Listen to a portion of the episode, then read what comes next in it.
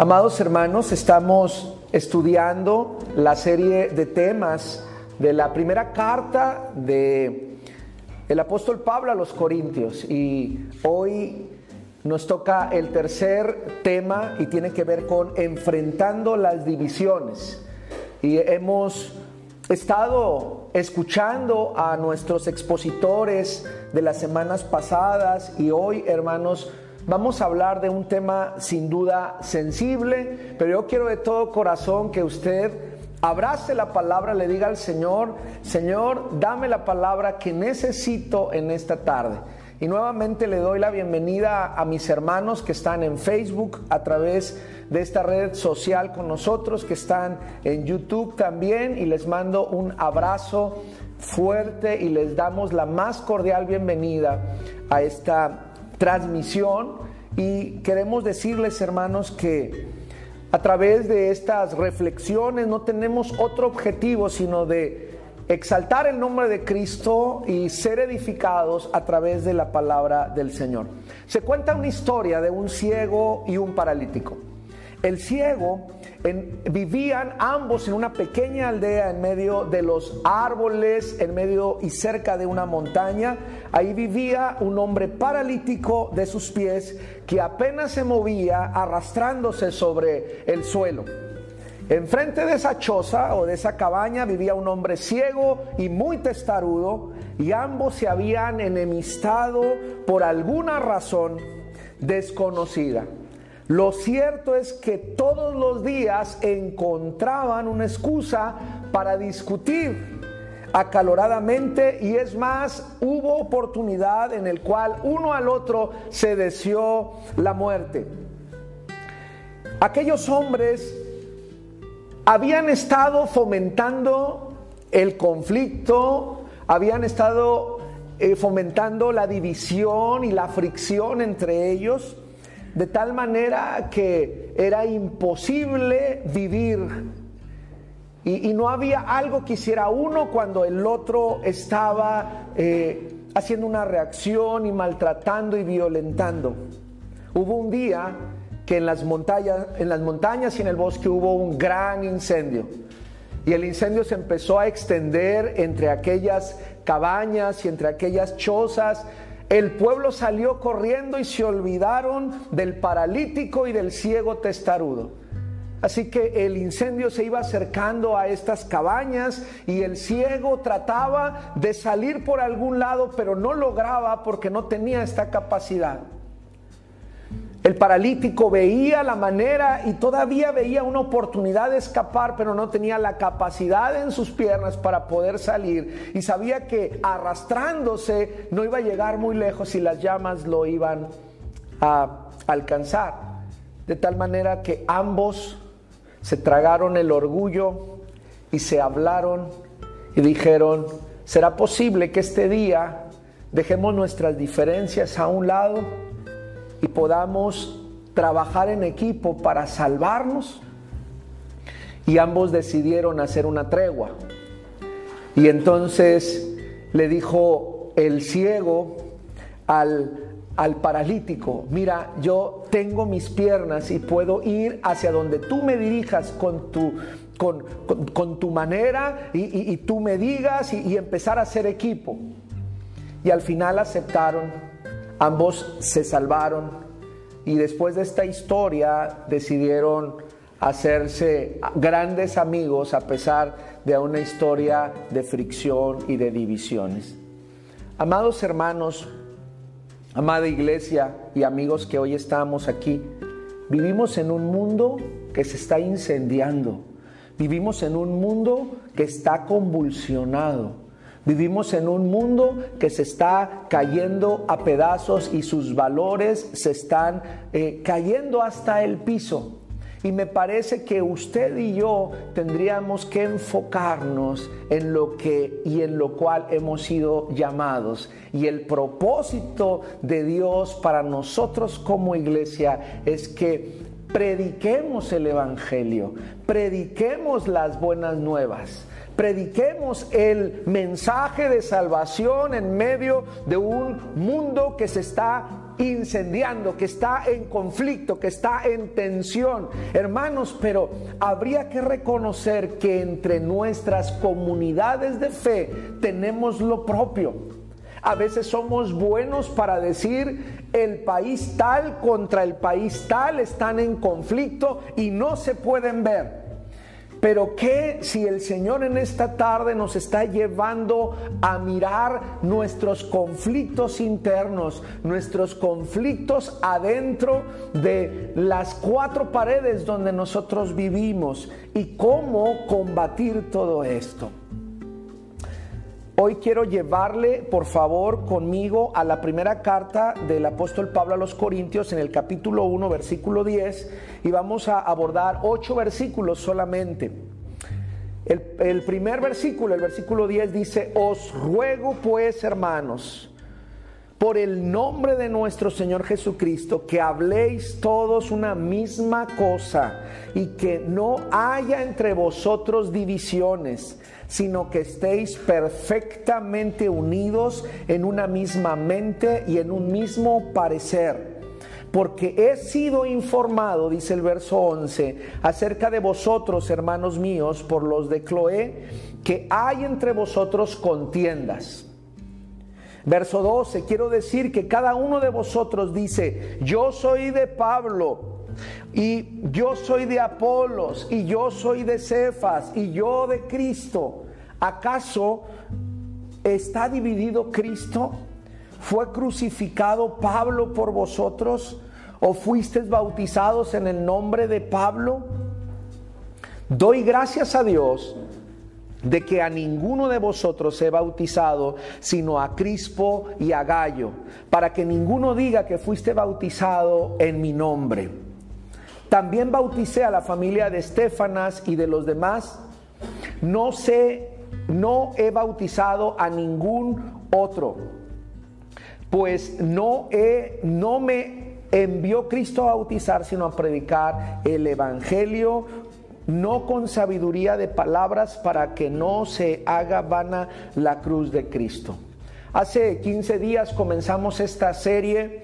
Nuestro hermano Omar Montero nos dio todo un contexto histórico de dónde se fundó esta iglesia y las características de una ciudad como la era como era Corinto, una ciudad potencia económica, una ciudad donde había cultura, una ciudad donde había economía, donde había riqueza y había desenfreno. Y la semana pasada nuestro hermano copastor Rubén Aguirre nos habló de que esta iglesia de Corinto fue llamada a, a brillar a causa de lo que Dios había puesto en su corazón. Y uno de los versos hermosos de la semana pasada es que ustedes, hermanos, han sido enriquecidos por el Señor.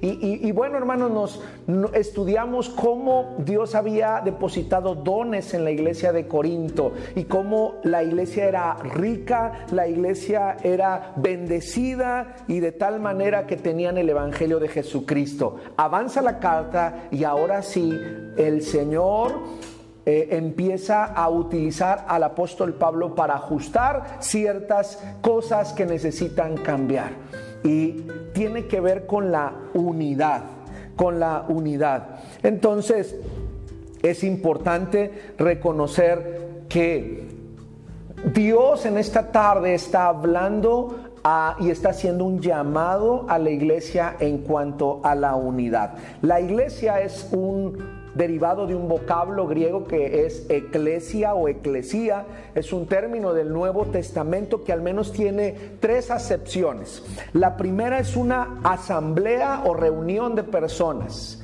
La segunda acepción es el conjunto de los redimidos por Cristo en todos los tiempos y en todos los lugares. Y la tercera acepción de eclesia es la comunidad local o congregación particular de los santos segregados por todo el mundo para nuestro Dios. Así que hermanos, quiero decirle que estar en Cristo implica ser miembro de una iglesia. Estar en Cristo significa ser parte de una iglesia. ¿Y por qué? Porque por esta iglesia Cristo murió. Por esta iglesia Jesucristo se entregó voluntariamente hasta la muerte por ella. La constituyó columna y apoyo de la verdad y la dio a conocer a los principados y potestades en los lugares celestiales. Y hermanos, me parece que es importante que la iglesia que se reparte por todo el mundo y por todas las épocas en forma de grupos o iglesias locales, como dice el Salmo, donde están dos o tres congregados en mi nombre, ahí estoy yo, dice el Señor en los Salmos. Así que qué importante es recordar el valor que tiene la iglesia para Dios. Por eso el apóstol Pablo está tomando este tema y lo está abordando eh, después de saludar y después de decir que son ricos en Cristo y llega a la primera encomienda y llega a la primera problemática que la iglesia de Corinto tiene. Porque de nada sirve ir a otras problemáticas si el asunto de la unidad no se resuelve. Quienes se aíslan de los otros creyentes, de la presencia de otros, de las palabras o de las oraciones, tienen un mal pronóstico. La iglesia es el, el, método o el modelo escogido por Dios para llevar a toda la tierra el plan de redención, el plan de salvación para el ser humano hombre o mujer, de toda tribu, de toda nación, de toda lengua. La iglesia es el instrumento que utiliza Dios para el alcance y para la salvación. En Cristo, amado hermano que hoy nos escuchas, no existe margen para el individualismo. Antes, al contrario, el, aislamiento es algo completamente extraño y ofende a Dios, ofende al diseñador de la unidad de la iglesia. Así que hoy es importante recordar una verdad. La iglesia tiene dos naturalezas. La iglesia es humana y la iglesia ha sido concebida en la mente y en el corazón de Dios. Así que no esperemos una iglesia perfecta porque no existe. Pero sí creemos y ponemos como base de la iglesia a quien es perfecto y es nuestro modelo a seguir. Las dos caras de la iglesia, la humana y la divina, contribuyen dos poderosas realidades con leyes propias funcionando dentro de cada una de las congregaciones. Y es por eso que a veces tenemos nuestras situaciones y tenemos nuestros conflictos y tenemos nuestras diferencias. Porque sin duda, hermanos, dentro de cada congregación está el rasgo humano.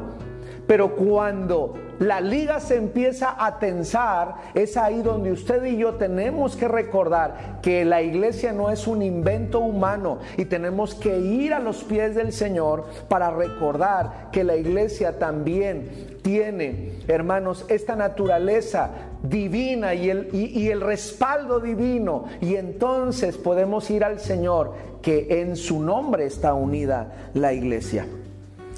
La pequeña sociedad eclesial eh, constituye el rincón donde el gobierno de Dios se ha establecido en medio de todo el funcionamiento humano.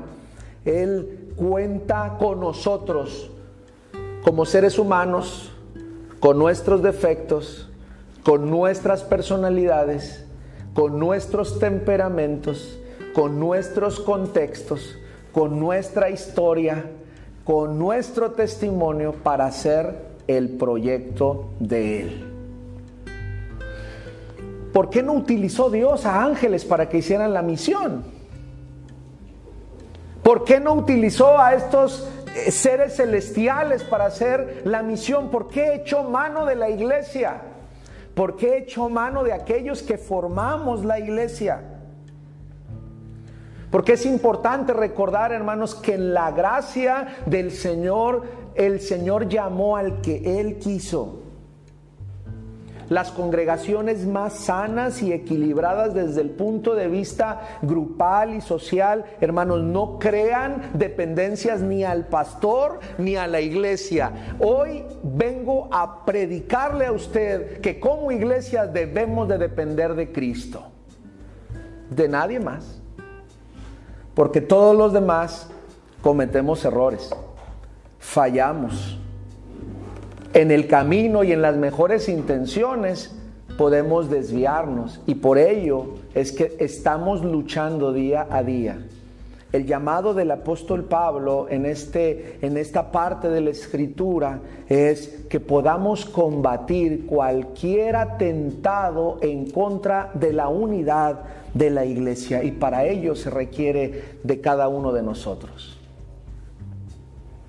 Creo que es cómodo ser parte de una iglesia virtual, donde usted, cuando usted quiera, apaga su dispositivo electrónico,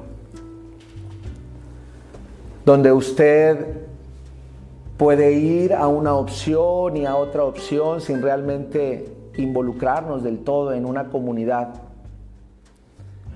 Eso es lo que se requirió en un tiempo específico de nuestra historia como iglesia.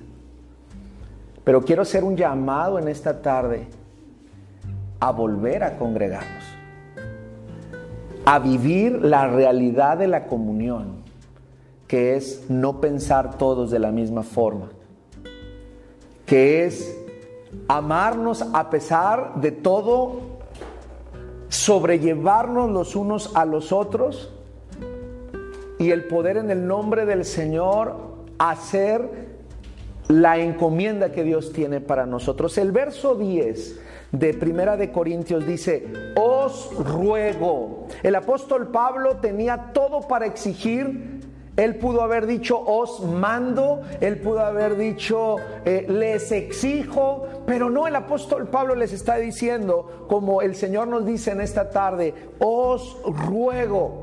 Cuando usted utiliza esta palabra de ruego es cuando alguien está en peligro o cuando alguien está, hermanos, eh, eh, eh, quiere usted realzar algo importante. Y el apóstol Pablo está usando esta palabra de ruego que sin embargo tiene, según el original, un peso de exhortación. Y el apóstol Pablo nos está exhortando en esta tarde, dice, pues hermanos, por el nombre de nuestro Señor Jesucristo, que habléis todos una misma cosa y que no haya entre vosotros divisiones, sino todos estéis perfectamente unidos en una misma mente y en un mismo parecer. Usted y yo luchamos con, las, con la carne, hermanos, luchamos con la concupiscencia, pero usted y yo tenemos que esforzarnos en fortalecer, hermanos, nuestra fe y nuestro espíritu. En nosotros, hermanos, hay una lucha, como el mismo Pablo lo dijo. Nosotros necesitamos esforzarnos en la unidad. Muchas veces tenemos problemas en la iglesia y, todos afuera se dan cuenta y nosotros decimos todo está bien. Muchas veces tenemos problemas en nuestra familia o en nuestro matrimonio y decimos todo está bien, aunque todos afuera dicen allí está pasando algo. Me parece que el apóstol Pablo se da cuenta de una realidad particular de la iglesia de Corinto y entonces le está diciendo, ten ten cuidado, os ruego, hay un problema y hay que atenderlo. Debemos reconocer que somos personas que en ocasiones no buscamos la unidad de la iglesia. No buscamos el bien común, sino buscamos nuestro bien. Y todos tendríamos, hermanos, que venir delante de Dios y confesar que necesitamos seguir siendo transformados por Dios, seguir siendo moldeados por Dios en nuestro carácter, en nuestra, nuestra mente, en nuestro pensamiento, en nuestros sentimientos. Y el apóstol Pablo no lo está rogando en su nombre porque dice, es a través de nuestro Señor Jesucristo. El mismo verso 10, quiero resaltar otra, otra frase de ahí que dice, por el nombre de nuestro, nuestro Señor Jesucristo, el nombre de nuestro Señor Jesucristo, te lo pido, no es lo mismo que le diga a un hermano, hermano, te puedes venir para acá, por favor, deja de hacer esto, deja de hacer lo otro, a que se lo diga el apóstol Pablo, te ruego en el nombre del Señor Jesucristo que dejen estas situaciones que los está dividiendo y los está debilitando. Porque el nombre de nuestro Señor Jesucristo es glorificado cuando nosotros guardamos la unidad. Pero el nombre de nuestro Señor Jesucristo es pisoteado cuando nosotros descuidamos la unidad y tenemos problemas entre nosotros. Cuando nosotros privilegiamos la unidad, hermanos, la fortaleza de la iglesia es asentada.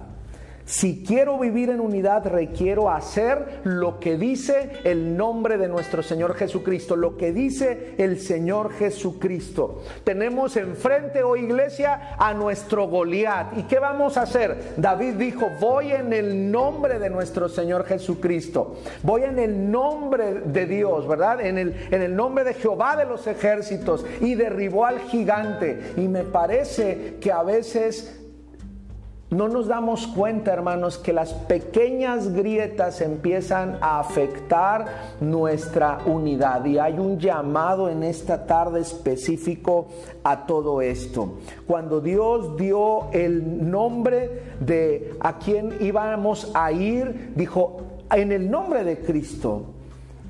No es en el nombre del pastor, sino en el nombre de Cristo, conforme a su voluntad. Es lo que Dios nos muestra, es lo que debemos de estar y es estar unidos. En la Biblia nos revela su voluntad.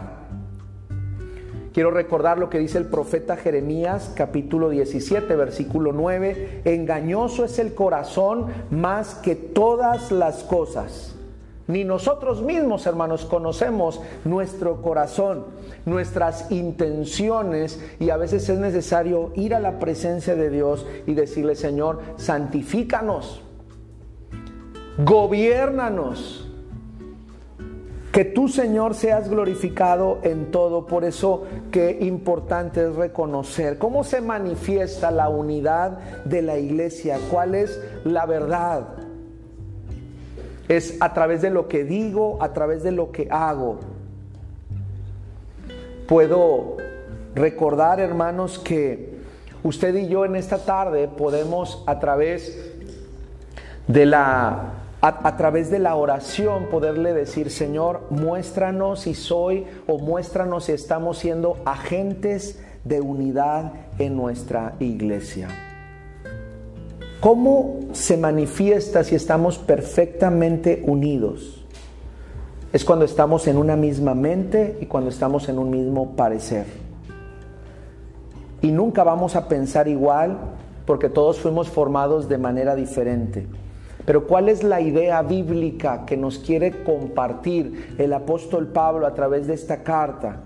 Cuando habla de una misma mente es una manera particular de pensar y de juzgar o de calificar las cosas. Si hablamos de la moral bíblica, hermanos, tendríamos que revisar qué dice Dios a través de cuál debiera de ser nuestra manera de conducir.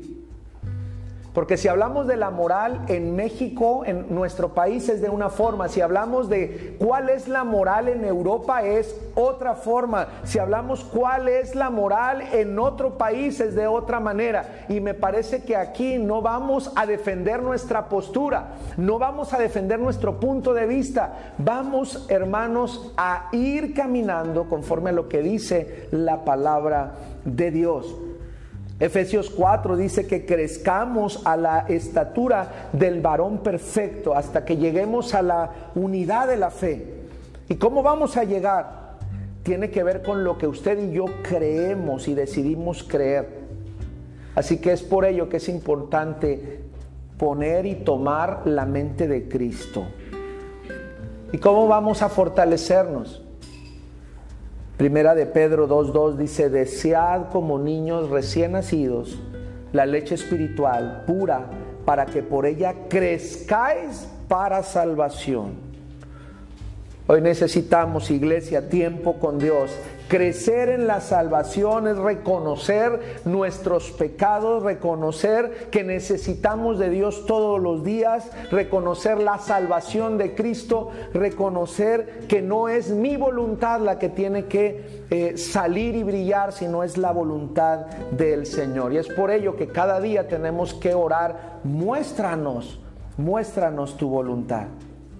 ¿Qué necesito para hacer crecer la unidad en mi iglesia? ¿Qué necesito para aportar para la, unidad? Necesito congregarme con mis hermanos, necesito asistir al templo. Y, y hermanos, no somos islas por allá. Y a partir de la próxima semana, gloria a Dios, porque esta iglesia local volveremos a congregarnos de manera física. Es necesario. Y a partir de la próxima semana quiero hablarle a la iglesia de esta congregación y aquellos que nos escuchen y por alguna razón no tengan dónde congregarse, quiero decirle que es vital congregarnos, porque es en la iglesia donde usted y yo podemos fomentar nuestro crecimiento espiritual. Cuando usted y yo recordamos lo que dice Hebreos, me parece que son los beneficios de congregarnos. El, beneficio de la unidad, el beneficio de estar eh, en una sinergia, en una coinonía, en una, en una unidad a pesar de todos los embates que podamos tener. Hebreos 10, 23 en adelante dice, mantengamos firme sin fluctuar la profesión de nuestra fe, porque fiel es el que prometió, y considerémonos unos a otros para estimularnos al amor y a las buenas obras, no dejando de congregarnos como algunos tienen por costumbre, sino exhortándonos y tanto cuanto veis que aquel día se acerca. Yo no sé si usted está, eh, está atento a los días que estamos viviendo como planeta, como mundo. Pero qué importante es recordar que el Señor en esta tarde nos está diciendo, necesitas estar firme, necesitas no fluctuar, necesitas eh, mantenerte en unidad, necesitas mantenerte cerca de la comunión de los santos. ¿Y cuál es la esperanza de la cual habla el escritor de Hebreos? Y la esperanza es que un día Cristo va a volver, hermanos. Y la esperanza que usted y yo tenemos es, es, que el Señor Jesucristo va a venir y, y el día se está acercando. Lo que escuchamos, lo que vemos, no es otra cosa que aquel día se está acercando. ¿Cuál es la profesión de nuestra esperanza? ¿Cuál es esa esperanza de la cual habla Hebreos? Y la estamos enlazando con esta realidad de la cual está diciendo aquí el apóstol Pablo en Corinto. Y es primera de, primera de Juan 3.3 dice, y todo aquel que tiene esta esperanza en Él se purifica a sí mismo, así como Él es puro. Todos aquellos que creen en la segunda venida de Cristo, todos aquellos que creen en esta esperanza, se purifican. Creen que es necesario que el Señor siga perfeccionando su vida y no hay otra mejor manera de seguir perfeccionando nuestro corazón y nuestro ser que seguir firme en esta esperanza. ¿Cómo manifiesto la esperanza en mi vida? Santificándome cada día. En, la parte de no fluctuar es buscar la santidad, hermanos. ¿Quieres saber un indicador que una iglesia está batallando en el aspecto de la santidad es una iglesia que está batallando con la unidad. Una iglesia que tiene divisiones es una iglesia que está perdiendo la óptica en Cristo. Una iglesia que tiene fricciones y que una persona quiere hacer valer su punto de vista y el otro quiere hacer valer su punto de vista es una iglesia que está perdiendo la brújula y por ende se está despegando de esta perfección cristiana. El mismo verso de Hebreos dice que nos consideremos unos a otros. Cuando vemos a la persona que está a nuestro lado y nos interesa eso ser considerados. ¿Qué es lo que le falta? ¿Qué es lo que necesita? ¿Qué es lo que requiere? Cuando un hermano en la iglesia está necesitando algo y yo lo atiendo, hermanos, no le compito, sino lo atiendo y lo veo, entonces estoy considerándolo y debo de estar pendiente si mi hermano tiene alguna necesidad física, si tiene alguna necesidad espiritual y si yo puedo cubrir esa necesidad. Por eso el mismo verso dice, estimulándonos al amor y a las buenas obras. Cuando dejamos de procurarnos, cuando dejamos de estimularnos al amor y a las buenas obras, cuando dejamos de fortalecernos, le damos lugar a la división. Le damos lugar a los diferentes partidos que pueda hacerse o secciones o fracciones dentro de una iglesia. Estimularnos unos a otros es animarnos, es animar a los hermanos a apartarse del pecado, pero desde una vida congruente, vivir en la voluntad de Dios. Entonces, ¿qué tan importante es la iglesia para Dios, hermanos?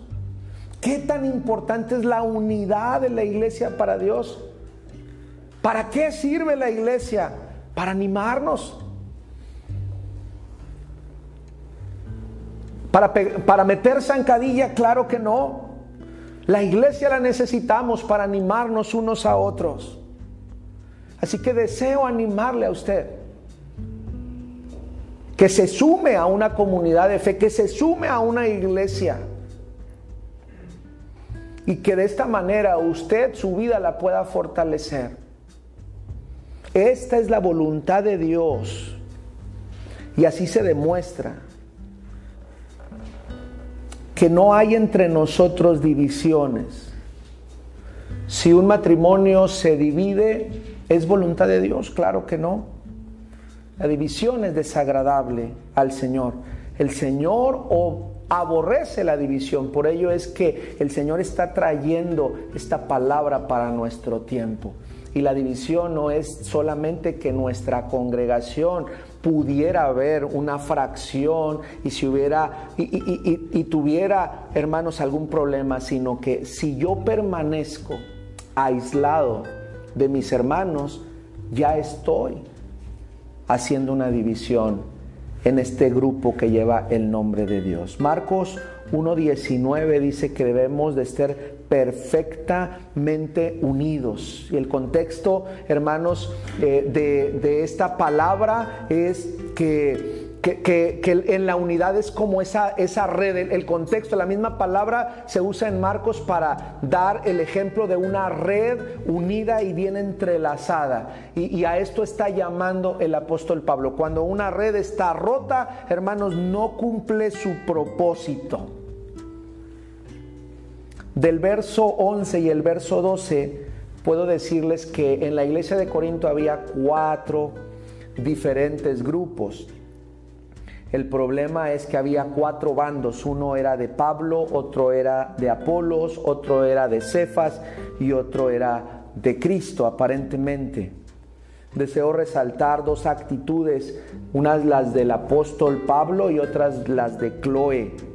Pablo hace frente hace frente ante este problema y a hermanos que les dolía este problema, los hermanos de Cloé se comunican con Pablo y no esconden su nombre y dicen, hay un problema que se tiene que atender. Si hay algo que afecta a la iglesia son las murmuraciones.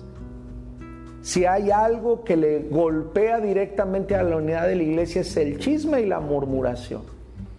Y cuando usted se presta al chisme y la murmuración, automáticamente usted es cómplice de aquel que intenta dividir la iglesia.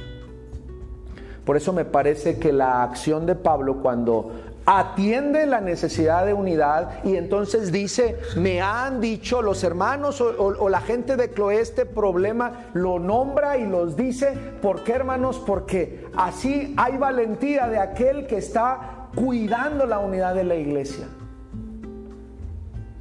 Me parece que hoy vivimos en el tema o en la filosofía de yo no me meto con nadie para que nadie se meta conmigo, ¿verdad? Y me parece que eso ni es bíblico ni es cristiano.